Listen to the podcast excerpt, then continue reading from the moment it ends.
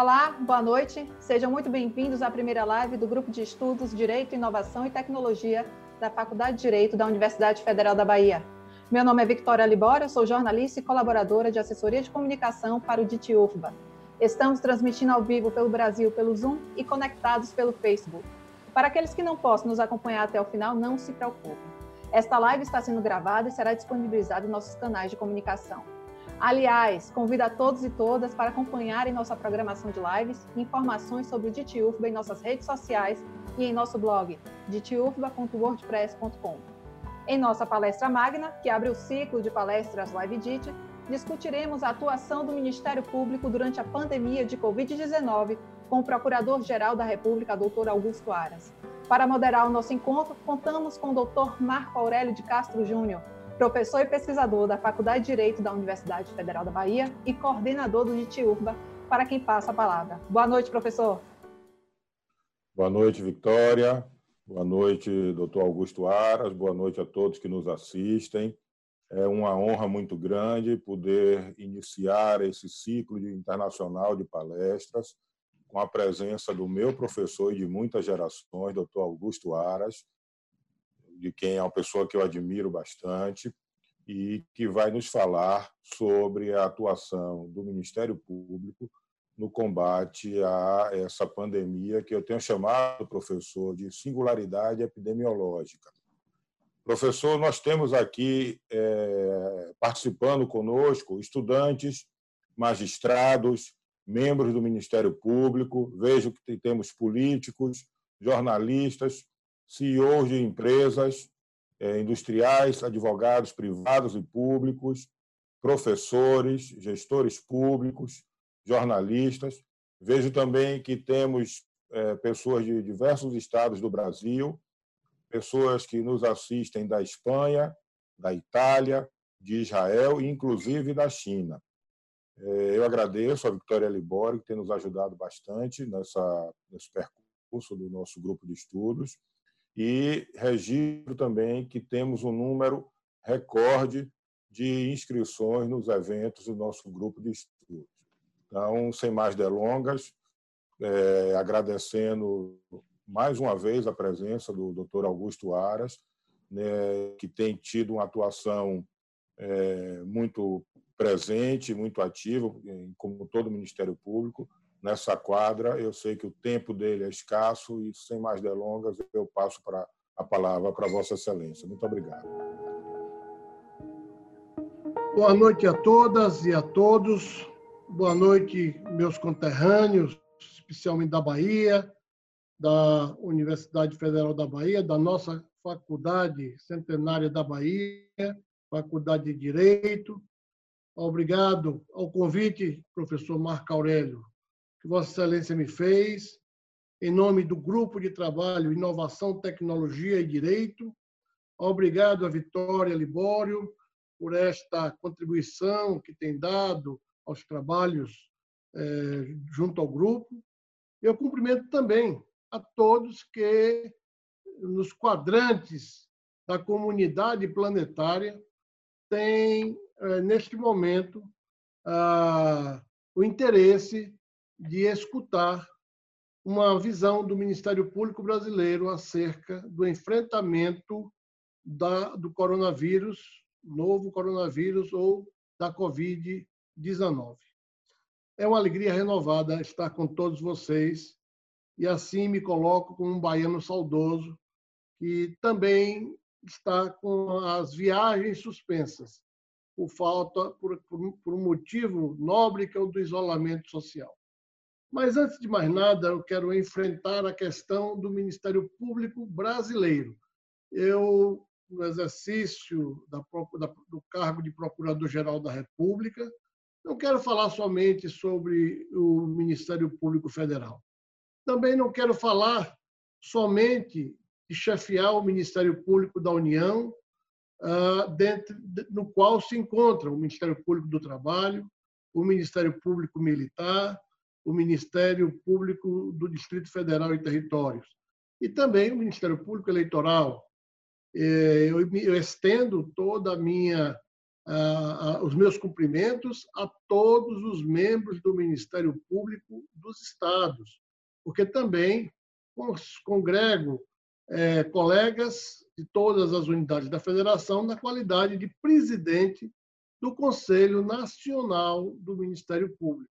Ou seja, aqui dirijo-me a todos os amigos, colegas, conterrâneos, de carreira jurídica ou não, que nos, que nos veem e nos escutam, na perspectiva de um Ministério Público brasileiro, uno, indivisível, e que tem o dever de velar como guardião pela ordem jurídica que sustenta o regime democrático e um sistema econômico de mercado, associado a todas as dimensões da dignidade da pessoa humana, no que toca aos interesses sociais, especialmente, no caso, na saúde, que ora se encontra abalada pela pandemia que atinge a todos, em todos os quadrantes. Em primeiro lugar, é preciso chamar a atenção que não há regra, não há regras fixas para o enfrentamento de uma epidemia, menos ainda de uma pandemia.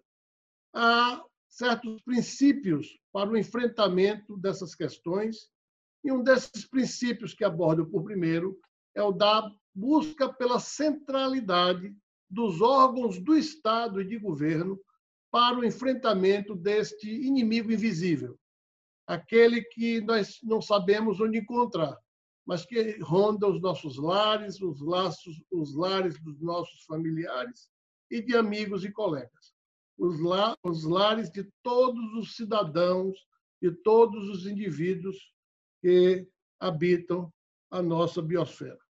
Nesse aspecto, a centralidade que o Ministério Público se propõe a contribuir para o enfrentamento se põe no plano da criação de um, de um gabinete de integração e acompanhamento à epidemia do novo coronavírus, para efeito de integração, de interlocução, de diálogo com todos os membros do Ministério Público.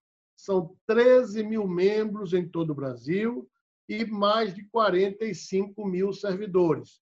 Esta integração se faz através deste órgão, que está vinculado ao gabinete do Procurador-Geral da República, que também se vale do Conselho Nacional do Ministério Público, através da Comissão de Saúde, para que toda a atuação nossa seja centralizada, ou seja, todas as demandas do Brasil inteiro no que toca, que seja pertinente ao Ministério Público, tenha um local certo para encontrar a busca de soluções. Dessa forma, nós criamos o GIAC, G-I-A-C. E o GIAC tem por finalidade a promoção do trabalho conjunto, interinstitucional e voltado à atuação preventiva, extrajudicial e resolutiva dos ramos do Ministério Público Brasileiro no esforço nacional de contenção da epidemia. Então, é um primeiro, é um primeiro item fundamental colocar para todos. Não se enfrenta a epidemia com atuações descentralizadas. Hoje sabemos que o Sistema Único de Saúde brasileiro, que merece, de regra, muitas críticas, ele tem uma importância porque ele atende aos 5.570 municípios do Brasil. Todavia, o nosso SUS, como uma, uma, uma, um sistema que atua de forma descentralizada, neste momento exige mais que nunca centralidade. Então, no campo da ordem jurídica, o Ministério Público brasileiro se coloca no ambiente da centralidade de integração, interlocução e diálogo com os órgãos do governo federal, Ministério da Saúde, o Ministro da Casa Civil, Ministério das Relações Exteriores, é, Anvisa, secretarias de Estado da Saúde, secretarias municipais de saúde, enfim, nós temos um órgão de centralidade para promover o enfrentamento da Covid. Mas não basta só um órgão de centralidade. é preciso e precisava, desde o início, já que nós estamos com o GIAC em funcionamento há mais de 60 dias, é preciso termos uma representação em cada estado. E assim, escolhemos membros dos ministérios públicos dos estados para atuar como focalizadores. O focalizador é um agente público, normalmente um membro do Ministério Público, que mantém o diálogo direto com o GIAC, transferindo informações, demandas, transmitindo urgências e recebendo feedback que é dado pelos órgãos competentes na esfera federal. Esse link que faz o GIAC, que é este órgão que é integrado pelo PGR e pelo CNMP, tendo colegas como a Subprocuradora-Geral da República, Célia Regina Delgado, como coordenadora eh, do lado do Ministério Público Federal, e a Conselheira Nacional, Sandra Krieger, como presidente da Comissão de Saúde, do outro lado, fazendo essa interlocução nacional, nós temos agido de forma pontual. Inicialmente, na prevenção, recebendo as demandas e devolvendo os feedbacks a todos aqueles que nos que recorrem aos nossos, aos nossos serviços. Mas, mais que isso, nós também estamos voltados para adotar a União, os estados, os municípios, de recursos financeiros vultosos, das multas, dos acordos de leniência, dos acordos de colaboração, multas administrativas. Dessa forma, só ao Ministério da Educação, desculpe, só ao Ministério da Saúde, nós já carreamos mais de 3 bilhões de reais para, o, para a nossa contribuição para o enfrentamento do Covid. Mas isso não nos afasta da ideia de contribuir com estados e municípios. A Bahia, que é o nosso estado de origem, nós temos contribuído com, com os municípios. Alguns municípios, como Feira de Santana, já receberam mais de 1 milhão e 200 mil reais de contribuição dessas multas que nós temos dirigido à, à, à comunidade para fazer o seu devido enfrentamento. O próprio Estado da Bahia já recebe quase 10 milhões de reais é, é, destes valores que nós temos é, carreados para combate à Covid. E assim, o Brasil inteiro. A Fiocruz, é, como órgão de pesquisa muito importante para os trabalhos de busca de uma vacina, já recebeu aproximadamente 10 milhões de reais do Ministério Público Brasileiro. Então, as cifras hoje é, somam a quase 10 bilhões de reais distribuídos pelo Ministério Público Brasileiro à União, através do Ministério da Saúde, aos estados, aos municípios. Mas não basta a prevenção através do diálogo e da integração. Não basta nós carrearmos esses recursos de multas para também dar a nossa contribuição. Nós também estamos na fase muito importante de fiscalizar a correta aplicação dos recursos que são recursos do povo, são recursos do contribuinte, ainda que sejam contribuintes que tenham violado a lei e por isso foram apenados com as multas. Mas essas, esses valores são repassados nesse momento de crise aos órgãos de saúde competentes para fazer face à Covid. É importante também registrar, e isso é apenas um, um, um pequeno detalhe, que ainda hoje houve uma grande operação policial federal no Rio de Janeiro, em que o Ministério Público Federal é, agiu e realizou 26 buscas e apreensões é, para apurar as graves denúncias contra o governo do Estado e particulares que teriam superfaturados ventila, ventila, ventiladores que custariam em torno de 20 mil reais e foram adquiridos por aquele governo estadual por 200, por até 298 mil reais.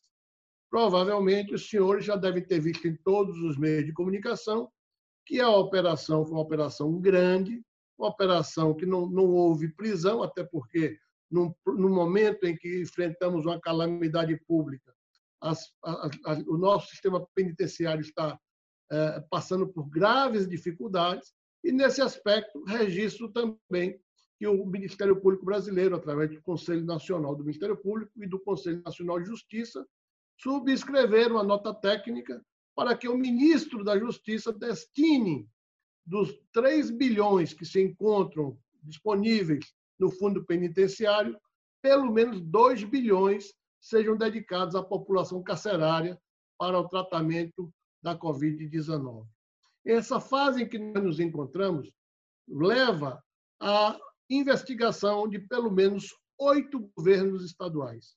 Ou seja, é, sem querer, é, é, sem querer contribuir para tornar mais, mais rude a declaração, mas nem numa calamidade pública certos gestores respeitam ah, o evento para, para, não, para, para não contribuírem com mais mortes, porque a ausência de leitos, a ausência de UTI, a ausência de respiradores, a ausência de ventiladores, a ausência de profissionais da medicina que arriscam-se todos os dias pela contaminação própria de familiares, milhões e milhões das verbas que estão sendo de dedicadas ao combate à Covid estão sendo desviadas.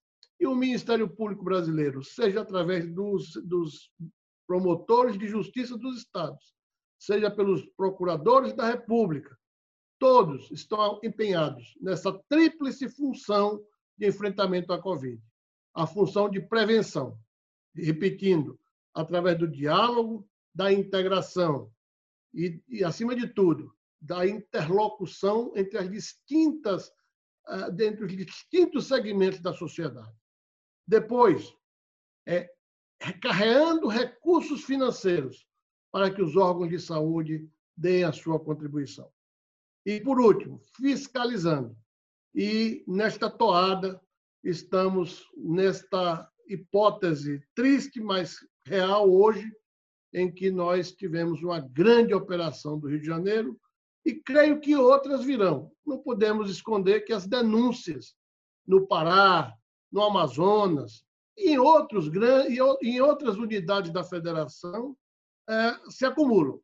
Mas quero dizer também que o nosso trabalho junto à sociedade, junto ao Estado, se faz muito e com muita, e com muita firmeza por segmentos da sociedade civil que recorrem diretamente ao JAC.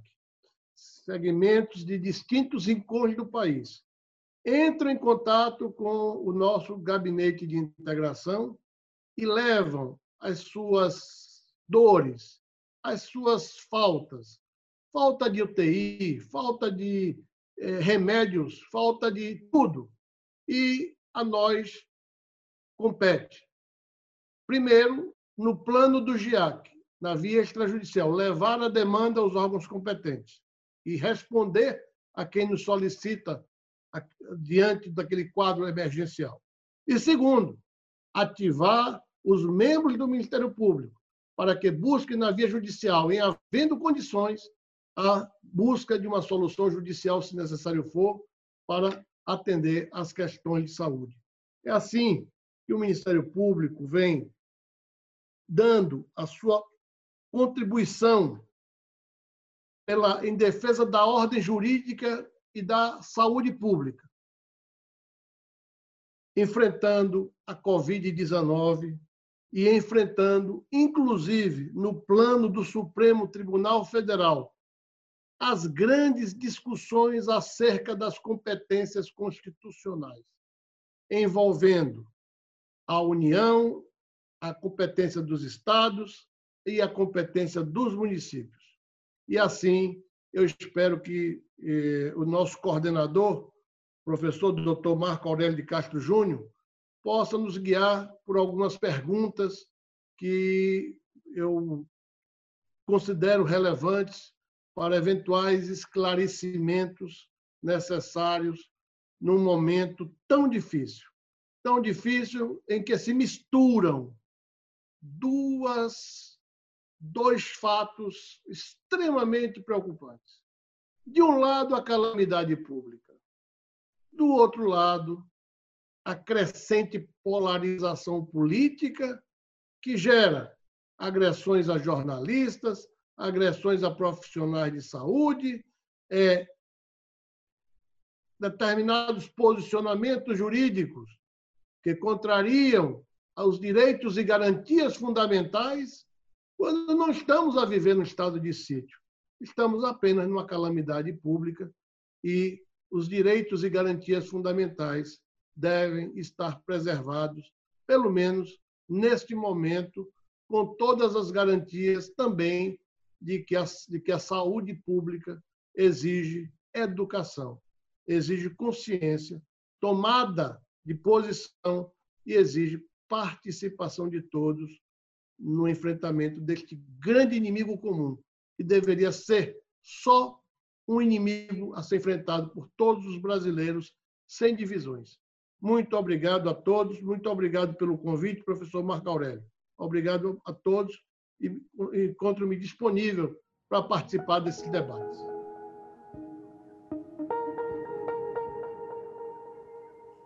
Obrigado, doutor Augusto Aras. É, chegaram, de fato, diversas perguntas que a gente procurou, de alguma maneira, concentrar em, em, em temas e vejo que elas são direcionadas a, a temas que, que o senhor abordou. É? Ah, eu destaco aqui a preocupação com pra, a, a busca de informação sobre que ações judiciais o Ministério Público, senhor pode destacar que tenham sido adotadas pelo Ministério Público no combate à Covid que resultaram no benefício social. Qual, seria, qual, qual é ou quais seriam elas? Olha, na verdade, nós temos no, no plano do Gabinete de Integração medidas administrativas. A mais comum e mais corriqueira são as recomendações. Então, as recomendações têm funcionado.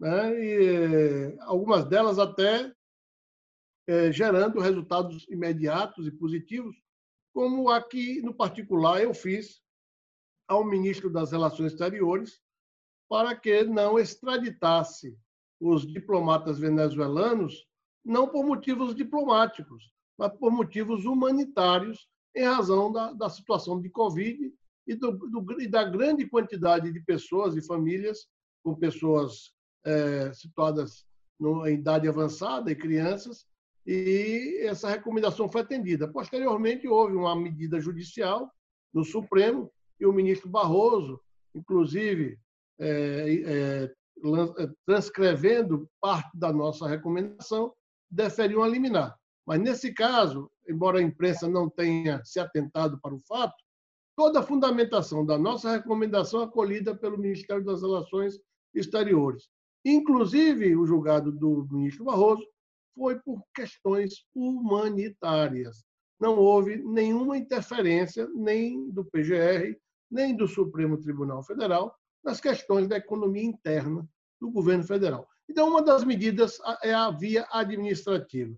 Na via judicial, muitos colegas no Brasil ajuizaram ações, ações civis públicas, muitas deles, delas até é, buscando impor protocolos com determinados medicamentos, que eu não quero citar aqui por motivos é, meramente não, para não virar garoto propaganda negativo ou positivo de nenhum tipo de medicamento.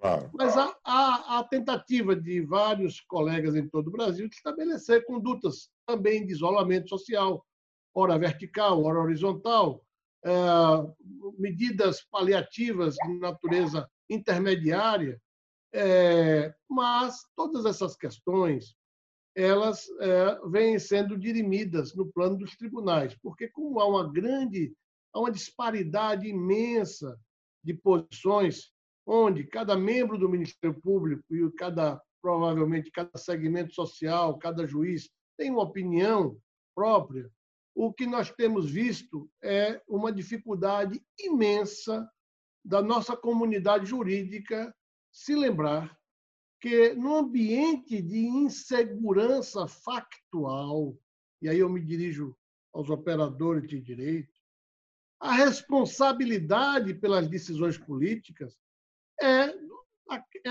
é, é, incide nos membros do Poder Executivo e do Poder Legislativo, eleitos pelo povo. São esses agentes políticos que devem responder nas eleições vindouras pelo acerto e pelo desacerto das suas decisões, das suas escolhas. Data máxima vênia não cabe aos, aos operadores, do, integrantes do sistema de justiça, atuar em incertezas factuais, especialmente uma calamidade pública de natureza é, é que envolve um, um elemento da natureza, que é um vírus, e que não há até agora, no plano da ciência, nenhum resultado seguro. Sabemos que existem 280 pesquisas em curso hoje em, todo a, em toda a comunidade científica, e nenhuma favorece uma previsão acerca de um resultado rápido e eficiente, uma vacina como nós gostaríamos muito de ouvir de alguém com a seriedade científica.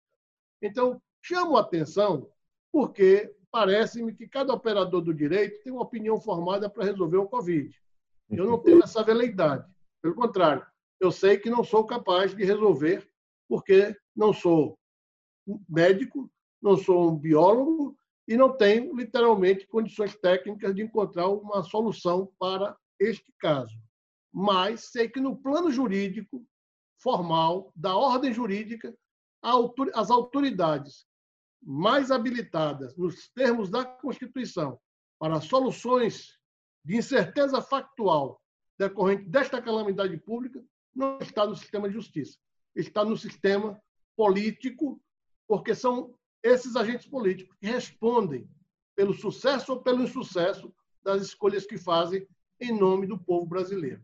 E isso, só para complementar, professor Marco Aurélio, lembrando algo que nós aprendemos no direito processual, né? de, modo, de, de, de, modo, de modo geral, de forma geral, o, o operador do direito trabalha com relações jurídicas, com relações jurídicas de existência ou de inexistência de relações jurídicas. Passamos depois para outras fases, constitutiva, desconstitutiva, condenatória ou não, mas, a rigor, os fatos que o direito se ocupa na declaração de existência ou de inexistência são aquelas questões de Estado, as questões também, lembro-me bem, da, a, da, da, da, falsidade ou não de documentos, e outras pequenas hipóteses que são é, recepcionadas pelo direito. Mas são as relações jurídicas, estas sim, que importam na aplicação do direito. E isso chama atenção por quê?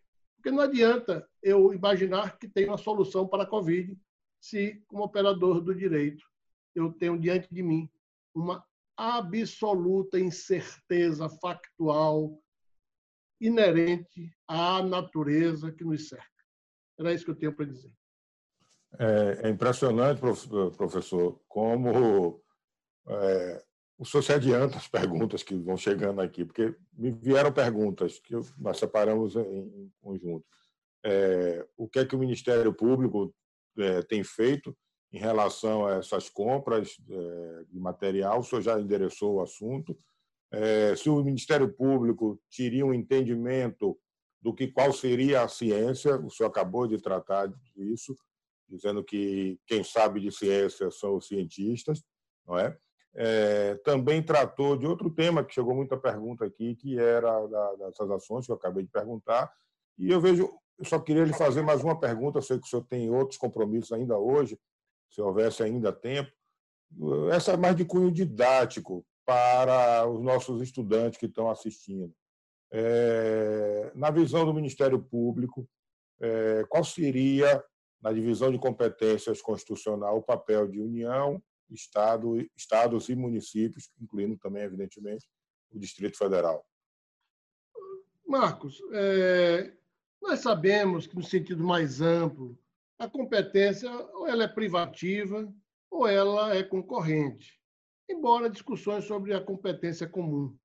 Mas nos centrando, ficando focado apenas no que interessa aqui da Covid, é, onde nós discutimos a competência é, concorrente, nós precisamos lembrar que existem, existe a competência concorrente, concorrente em matéria legislativa e existe a competência concorrente é, é, matéria, é, é, é, de âmbito material ou administrativo. A competência legislativa concorrente compete aos estados, à União legislar sobre normas gerais. Isso não significa dizer que os estados e os municípios não possam atuar legislativamente. Podem fazê-lo nos limites das normas gerais.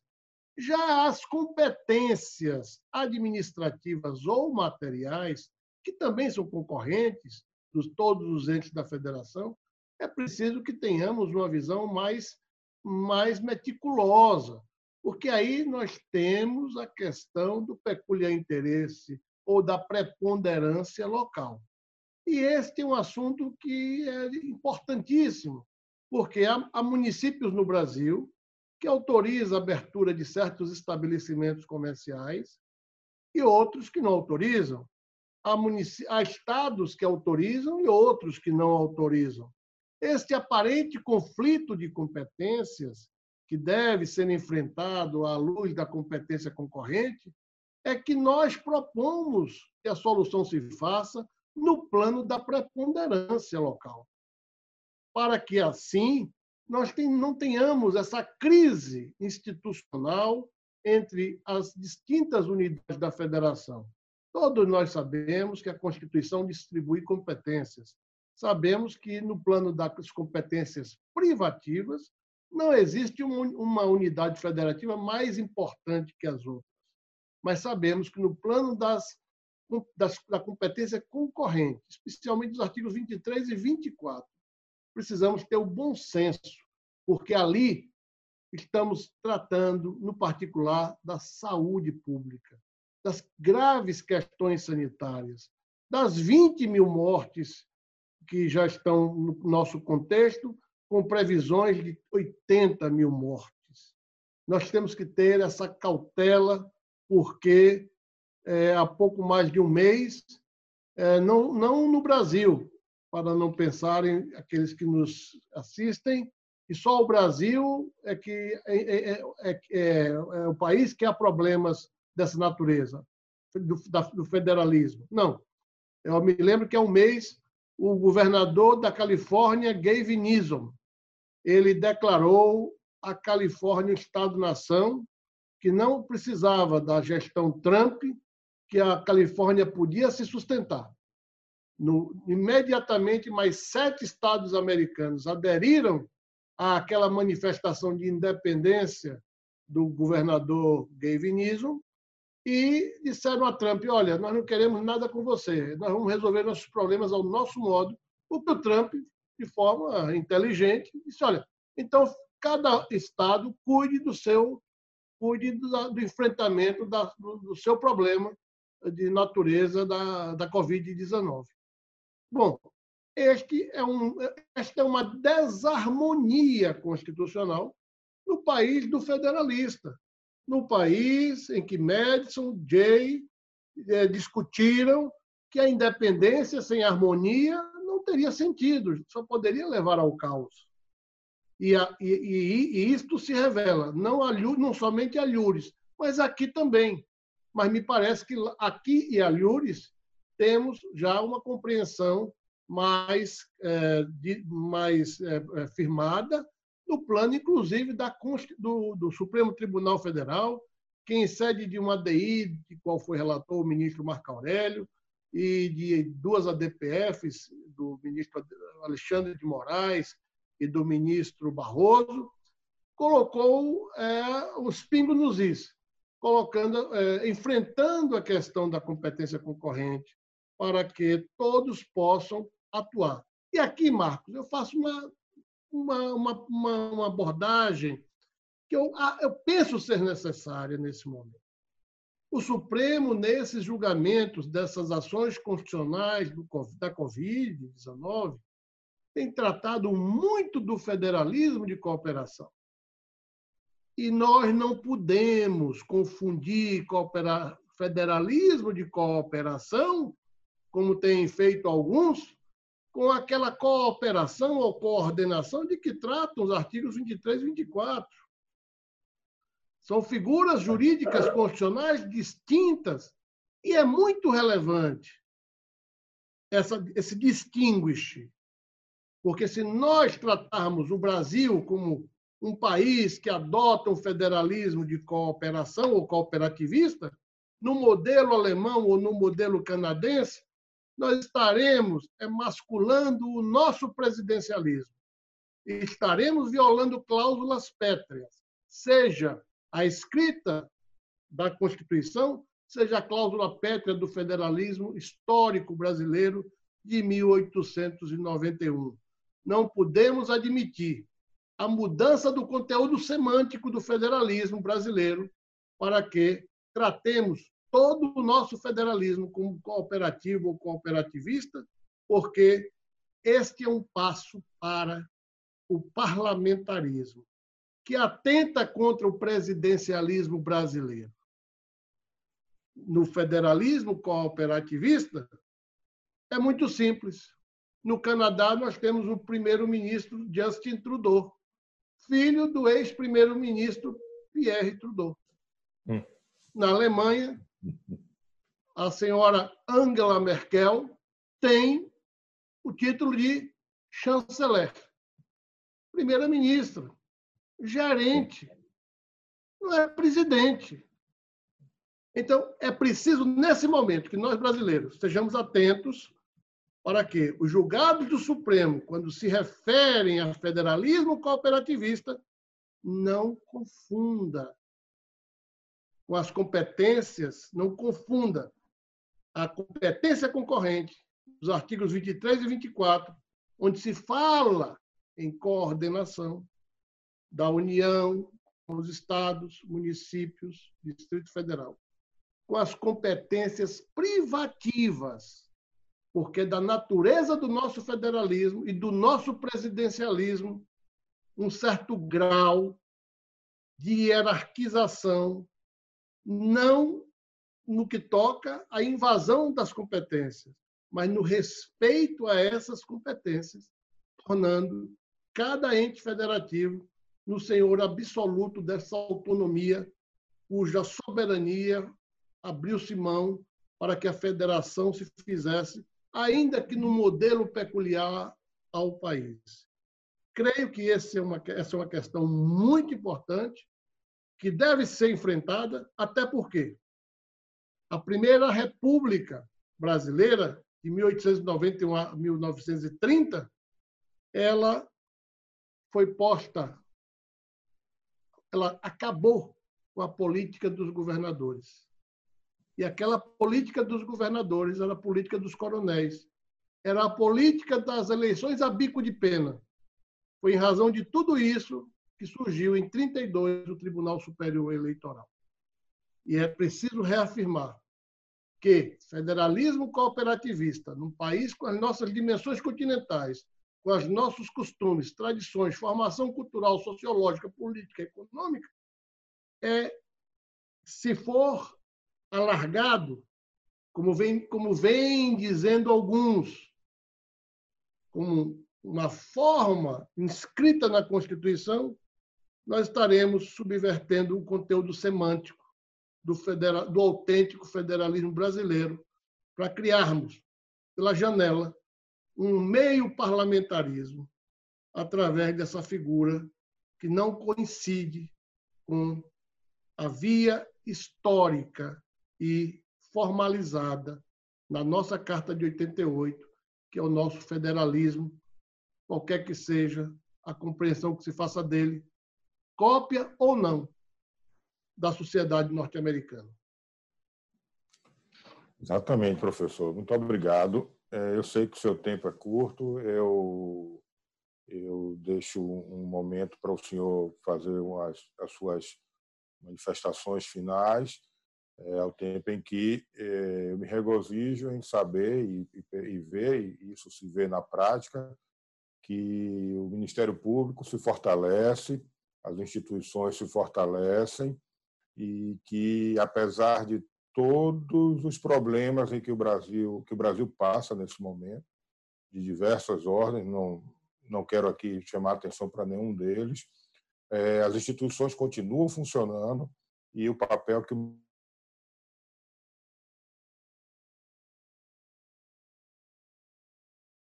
Vitória, congelou. Deu uma queda, rapidinho. Daqui a pouco ele Passo a palavra para Vossa Excelência para aqui. Retorna, professor. Professor Marco? Tê-lo aqui a noite inteira, mas eu sei que o senhor tem outro compromisso agora e tantos outros logo no início da manhã, como o senhor nos relatou antes de, de iniciarmos a, a transmissão. Por favor, professor. Agradeço mais uma vez ao convite feito pelo Grupo de Estudos, Inovação Tecnológica e Direito, da Faculdade de Direito da Bahia, minha querida Faculdade de Direito, nossa querida Faculdade de Direito. Agradeço a todos, a Vitória e a todos que tiveram a paciência de nos escutar por favor, especialmente aqueles que já são membros do Ministério Público e os que não são também, é, recorram na nossa página, no diário, na, no site da PGR, ao GIAC, Gabinete de Integração e Acompanhamento à Epidemia do Novo Coronavírus, para buscar, para levar demandas e buscar maiores informações, propiciando o de arte, a arte do diálogo da integração com todos os órgãos federais, distritais, estaduais e municipais, tendo em vista que a nossa maior preocupação hoje é salvar vidas. Uma boa noite e obrigado a todos. Mais uma vez, professor, muito obrigado. Nós ouvimos aqui o doutor Augusto Aras e se compete ao moderador, de alguma maneira, fazer o um encerramento, o que eu posso dizer, além de agradecer, é externar a nossa esperança e nossa confiança de todos nós, não apenas dos operadores do direito, de que uma instituição como o Ministério Público, em todas as suas vertentes, em todas as suas é, instâncias, possa é, fiscalizar o cumprimento da lei, defender a ordem pública, defender todos os cidadãos brasileiros nos seus direitos é, comuns, nos seus direitos coletivos, e, e que, com essa atuação em todo o território nacional, nós possamos é, superar essa quadra e, e, nos encontrarmos adiante em condições de prosseguir com as nossas vidas,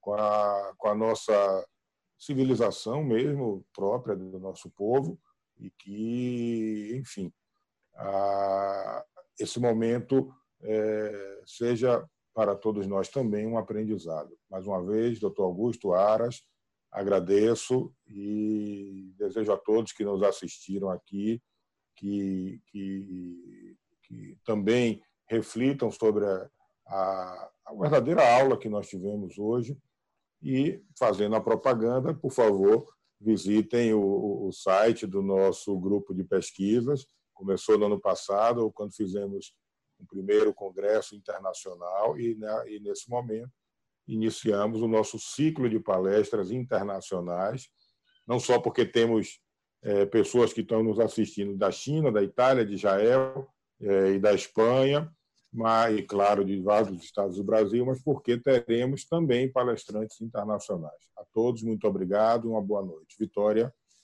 Bom, pessoal, chegamos ao fim da primeira live DIT com sucesso, que muito contribuiu para conhecermos melhor as medidas adotadas pelo Ministério Público no combate à corrupção e na indicação de recomendações para enfrentamento da pandemia de Covid-19 no Brasil, principalmente neste período que é preciso inovar, garantindo a manutenção da segurança jurídica no país e respeito à divisão de poderes consagrada na Constituição Federal. Somamos hoje forte audiência aqui pelo Zoom e no Facebook. Agradecemos a participação de todos. Hoje tivemos a oportunidade de discutir a atuação do Ministério Público durante a pandemia de Covid-19 e o esforço na promoção de um trabalho conjunto interinstitucional de defesa da população durante um período emergencial. Lembro a todos que este conteúdo continuará disponível em nossa página no Facebook e subiremos a gravação deste webinar em nosso canal do YouTube, com divulgação em nossas redes sociais. Professor, muito obrigada por ter mediado essa mesa. E o projeto continua, gente. Acesse nosso site ditufba.wordpress.com, acompanhe nossas redes sociais para maiores informações quanto à programação e as outras ações promovidas pelo grupo de estudos. Nos vemos terça-feira que vem, às 19 horas. Obrigada a todos, boa noite. Declaro encerrada esta live. Obrigado, tchau, boa noite.